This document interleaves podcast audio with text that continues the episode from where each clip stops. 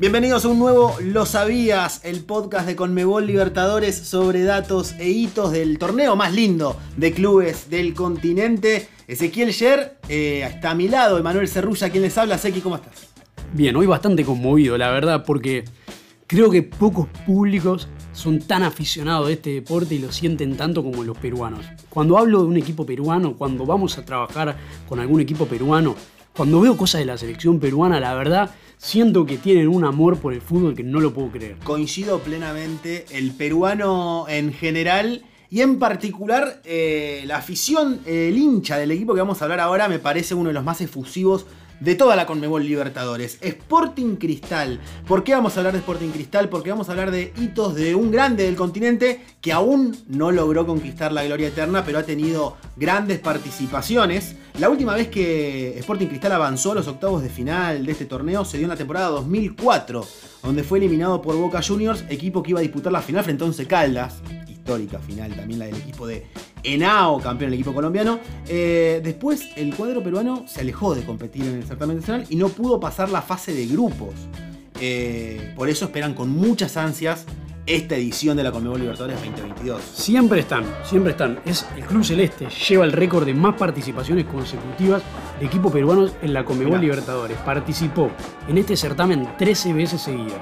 Su mejor participación en su historia fue en 1997, fue su campeón. Bueno, eh, un hito de Sporting Cristal para el fútbol peruano eh, en general fue que justamente en ese año es la primera vez que un equipo de ese país llega a la final de la Conmebol Libertadores en base a sus propios resultados. Digo esto porque Universitario lo hizo en 1972, pero fue gracias a un resultado ajeno. El equipo peruano necesitaba que Nacional elimine a Peñarol en un resultado insólito de 3 a 0 de visitante que permitió a los tres equipos terminar igualados en 4 puntos. Y así Universitario clasificó a la final frente a Independiente por diferencia de gol. Yo sé que acá con este dato que acabo de dar, por un lado van a estar los de Sporting Cristal enojados que estoy mencionando que eh, Universitario clasificó primero a una final antes que ellos. Y van a estar enojados los de Universitario porque dije que eh, Sporting Cristal lo consiguió por mérito propio. Le bajamos un poquito el precio, pero no es tan así. Lo que sí creo es que con el tiempo la, la Conmebol Libertadores se fue haciendo cada vez más difícil, cada vez más compleja, porque cada vez hay más equipos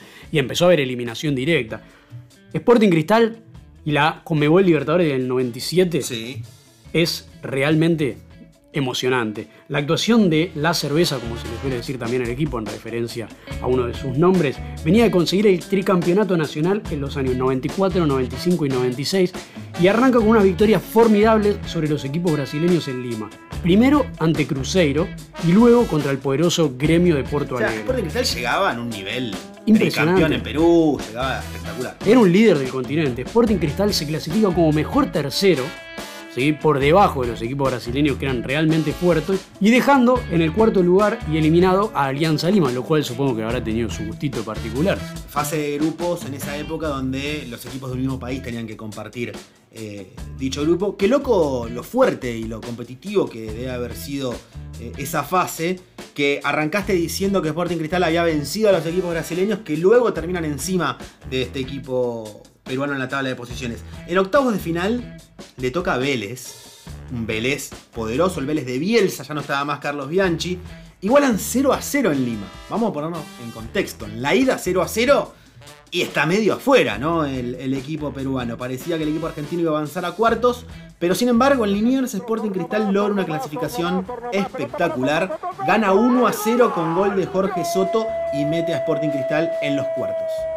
En cuartos tocó Bolívar en la altura de La ah, Paz. Durísimo. El no lo estaba ayudando. Fue 2-1 a favor de los bolivianos como locales, pero el Lema Sporting Cristal goleó 3-0 con goles de Solano, Soto y Amoaco.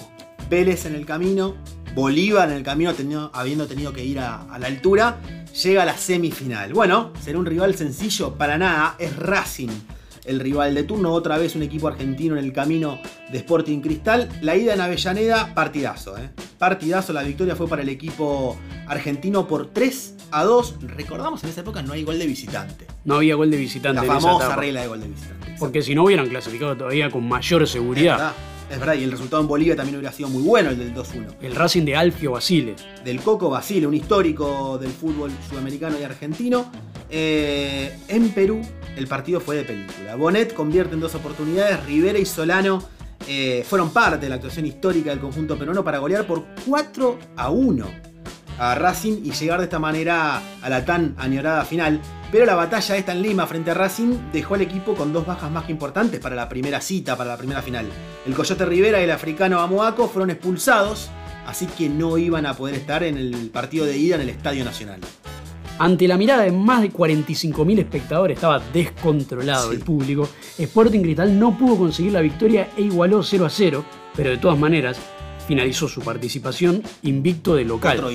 Fuertísimo, fuertísimo. En Belo Horizonte la victoria fue para Cruzeiro, Cruzeiro un equipazo, por 1 a 0, pero el recuerdo del equipo de Sergio Marcarián quedó por siempre en la memoria de los hinchas de Sporting Cristal. Este domingo, la fe que nos regalaron a lo largo de estos seis meses de competencia, dejándolo todo en el campo y haciéndonos creer y haciéndonos saber que los peruanos sí podemos cuando hacemos las cosas bien, de manera inteligente y con entrega total. Nos tenemos que despedir con esta imagen de Cruzeiro siendo premiado en estos momentos. ¿Cuántos, me imagino cuántos hinchas de Sporting Cristal en este momento escuchando este podcast deben estar diciendo, ¿quién te dice que el 2022 no sea la gran oportunidad? La primera participación eh, de Sporting Cristal justamente en la Conmebol Libertadores fue ni más ni menos que en la de 1962. Eh, en esa edición no pudo pasar el grupo que compartió con Nacional de Montevideo y con Racing. La década del 90 fue muy exitosa con ocho participaciones para el equipo cervecero, entre ellos la que ya hablamos que fue del subcampeonato en 1997. Vale recordar la edición de la Conmebol Libertadores de 1992, donde Sporting Cristal avanza a la segunda ronda dejando atrás al América de Cali. En la segunda ronda, Crisiuma de Brasil elimina a los peruanos con resultados justitos, 2-1 y 3-2. En la edición de 1993, Cristal avanza a la segunda ronda junto con la U, eliminando a los equipos venezolanos Caracas y Minerven. En esa época el Minerven era un equipo muy fuerte. ¿eh? En la edición de 1994 creo que llegó a cuartos de final.